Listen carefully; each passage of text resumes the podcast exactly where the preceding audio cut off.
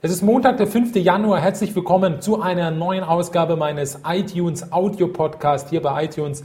Es ist 15 Uhr und ich freue mich, dass Sie sich die Mühe gemacht haben, diesen Audio Podcast anzuhören. Ich habe Ihnen das am Freitag schon versprochen, dass ich heute am Montag auf jeden Fall einen neuen Audio-Podcast aufnehmen werde. Ich freue mich, dass die Vorhersagen vom, äh, oder die Prognosen, Vorhersagen hört sich immer so nach Wetter an, die Prognosen, dass die wirklich hier absolut eingetroffen sind für das, was ich Ihnen für heute vorgesagt habe. Und darüber freue ich mich wirklich sehr, denn man sieht ganz einfach, dass wir heute Morgen nochmal nach oben gegangen sind, aber dann hat die Euphorie auch ein bisschen nachgelassen, nachdem Amerika eröffnet hat. Ich denke, es ist aber auch nicht so weit schlimm, denn letztendlich muss man natürlich auch sagen, dass die Vorgaben natürlich am Freitag sehr, sehr stark waren.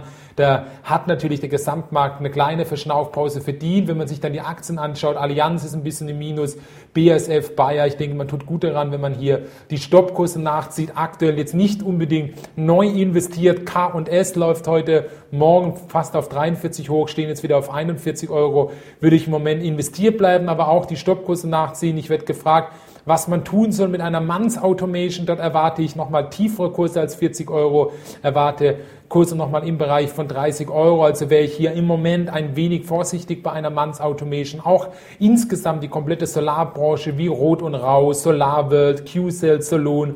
Die ganzen Solaraktien würde ich im Moment noch nicht neu investieren, würde mich noch ein bisschen zurückhalten. Achten Sie mal ein bisschen so auf Aktien wie DMAC Cranes, oder dann auch die Bauer AG, beide Aktien auf der NTV Teletex Tafel 221, im NTV Teletex im MDAX oder dann auch die Aktien von einer Gildemeister finde ich persönlich zum Beispiel sehr gut, aber nicht jetzt auf dem Niveau bei 7,5 Euro, sondern erst wieder im Bereich von 5,5 bis 6 Euro. Krones sollte man beobachten, im DAX natürlich dann auch die Salzgitter-Aktien. Im Großen und Ganzen möchte ich Ihnen jetzt aber hier auch gar keinen konkreten Aktientyp nennen. Sie wissen, dass ich das eigentlich nur auf meinem täglichen Börsenbrief der E-Mail-Hotline mache.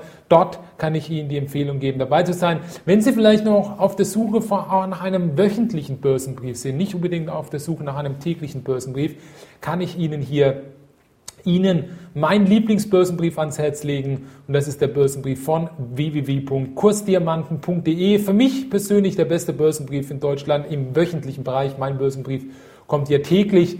Die haben im letzten Jahr es tatsächlich geschafft, alle, wirklich alle Depottransaktionen mit einem Gewinn abzuschließen. Und das in einem Jahr, wo jeder Börsenbrief 40, 50 Prozent verloren hat. Die haben insgesamt über 20 Prozent gewonnen mit dem Depot. Und das war, ja, das war schon sehr beeindruckend, muss man sagen, was da die Kollegen von Kursdiamanten ähm, dementsprechend hingezaubert haben. Aber ich denke ganz einfach, dass man hier auch ganz klar sieht, gute Arbeit wird dementsprechend belohnt mit guter Performance. Die starten übrigens am Freitag, den 30. Januar, ihr neues Musterdepot, die Kollegen von Kursdiamanten. Am besten, Sie melden sich mal kostenlos an im Newsletter www.kursdiamanten.de. Das ist der Börsenbrief. Kann ich Ihnen, wie gesagt, empfehlen. Ich lese ihn privat ebenfalls. Der Präsident des IFO-Instituts, Hans-Werner Sinn, der rechnet mit der größten Wirtschaftskrise seit Ende des Zweiten Weltkriegs und er meint auch, dass die deutsche Wirtschaft vor der schwersten Rezession der Nachkriegsgeschichte steht. Auch für das Jahr 2010 sieht er zum Beispiel noch keinen Aufschwung und die Wirtschaftsleistung werde um mindestens zwei Prozent schrumpfen. Zudem rechnet er auch mit einer dramatischen Entwicklung am Arbeitsmarkt. Also sehr besorgniserregend seine Warnung. Auf der anderen Seite muss man sagen, dass es mit Beginn des neuen Jahres bei den professionellen Börsenanlegern wieder äh, vorsichtiger Konjunkturoptimismus ein bisschen zurückkehrt. Nämlich der monatlich per Umfrage ermittelte Centix-Index für den Euroraum stieg im Jahr Januar erstmals seit Juni 2008 und die privaten und institutionellen Anleger hoben ihre Konjunkturerwartungen dabei so stark an wie seit rund dreieinhalb Jahren nicht mehr. Die Konjunkturindex kletterte um 7,9 Prozent auf minus 34,4. Also das sind gute Nachrichten. Hoffen wir, dass sie da nicht enttäuscht werden, die ganzen Experten und die Profihändler. Ich würde im Moment genau das machen, was Sie die letzten Wochen und Monate schon gemacht haben, wenn Sie mir hier zugehört haben, nämlich nichts. Ich wäre im Moment sehr vorsichtig. Es gibt ein paar Aktien, wo man ein bisschen Geld im Moment verdienen kann, wo man 10, 20 Prozent verdienen kann. Genau diese Aktien werde ich Ihnen in meinem täglichen Börsenbrief schreiben, in meine E-Mail-Hotline, die Sie jetzt bitte auf meiner Homepage www.markus.com frick.de bestellen können. Wenn irgendwelche Fragen sind, rufen Sie einfach mein Serviceteam an oder schreiben mir eine E-Mail. Ich bin auf jeden Fall sehr, sehr gerne für Sie da. Machen Sie es gut, alles Gute, Ihr Markus Frick.